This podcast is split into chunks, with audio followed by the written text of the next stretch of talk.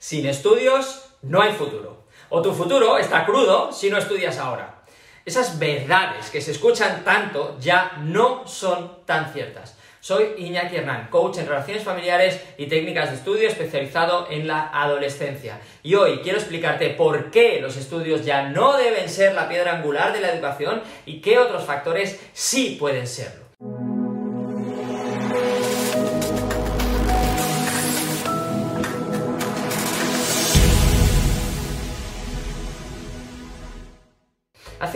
Pocas décadas, los que estudiaban sí tenían ventajas importantes. Una gran parte de la población se quedaba en estudios básicos. Las familias no tenían una situación económica que les permitiese mantener a los hijos sin trabajar hasta acabar una carrera.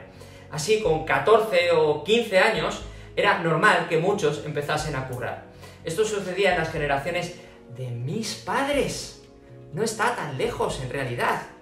Por tanto, quien llegaba a estudios superiores era un privilegiado, y eso le daba dos ventajas principales. Solían venir de familias con mayor poder económico, que eso ya de por sí ayuda, y eran pocos los que tenían esas titulaciones, por lo que el acceso a mejores puestos, lógicamente, era más fácil.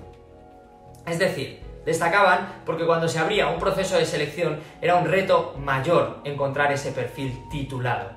Ahora, Cualquier trabajador de recursos humanos recibe cientos de currículums con graduados, diplomados, licenciados, especializados, másteres. ¿Cuántas personas con títulos universitarios trabajan en hostelería, en, tiendas de ropa o en trabajos que no tienen nada que ver con lo que estudiaron? La sociedad del siglo pasado nos llevó a la famosa y maldita titulitis. Buscamos más, añadir una línea en un currículum que aprender y tener una formación real. De esta forma hemos llegado a uno de los errores del siglo XX, XXI, con la crisis del 2008. Diferenciarse por cantidad. Los jóvenes empezaron a terminar la carrera y buscar especializaciones, másteres y demás. Al final lo que buscaban era tener más títulos que nadie. Lo malo es que muchos pensaron lo mismo y ahora es fácil encontrar gente con todos esos títulos, por lo que no hay tanta diferencia. No me malinterpretes, claro que todo eso, todo eso ayuda, pero no es el camino más eficaz ni el más eficiente. Además, el acceso a la información ha cambiado de forma radical. Antes era muy complicado acceder a la información que un estudiante encontraba en la universidad.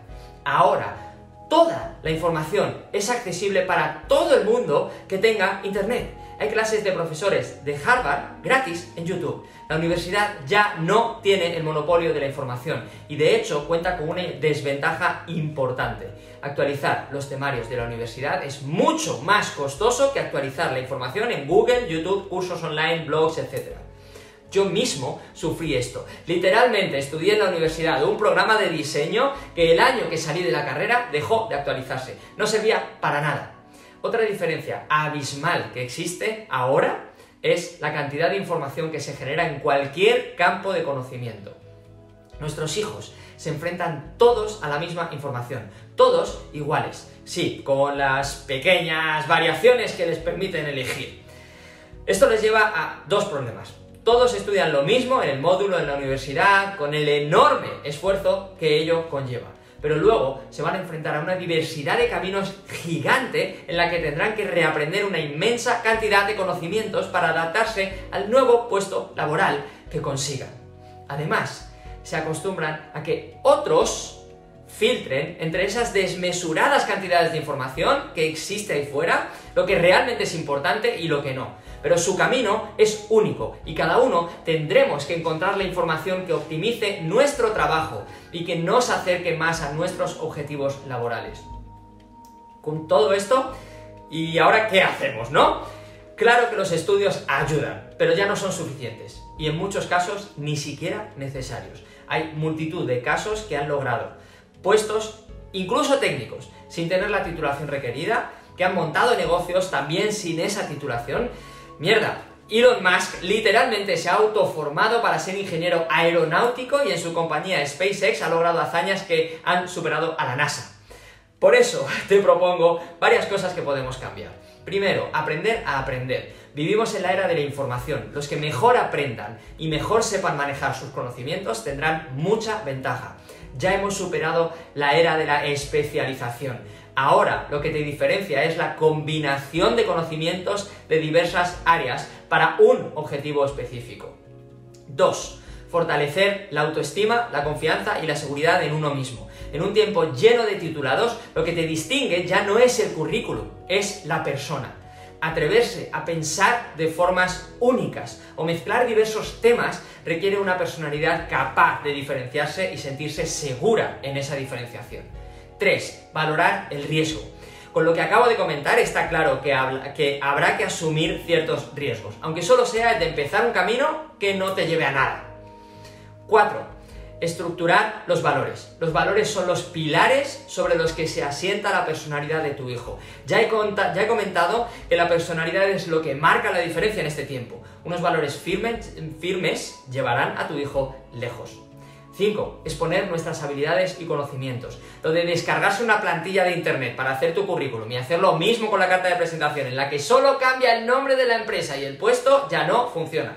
Es lo que hacen todos y eso te convierte en uno más. Yo mismo he descartado candidatos por eso. Ahora podemos exponer nuestros conocimientos auténticos en redes sociales, YouTube, páginas web propias, que reflejen mucho mejor nuestra verdadera capacidad. 6. Fomentar la creatividad. El sistema educativo lleva a todos al mismo ritmo y por el mismo camino, al mismo lugar. Nada como la creatividad para que tu hijo o tu hija se haga un hueco y que se le vea Sí, tenemos que exponernos. Entre pilas de 100, 200, 300 currículums, si no te ve, no se te contrata. Hasta los más tímidos tienen que ser vistos en esas montañas de currículums. Con esto te dejo. Creo que tenemos suficiente. Si no le has dado la campanita, dale a la campanita, suscríbete y nos vemos en el siguiente episodio. Chao.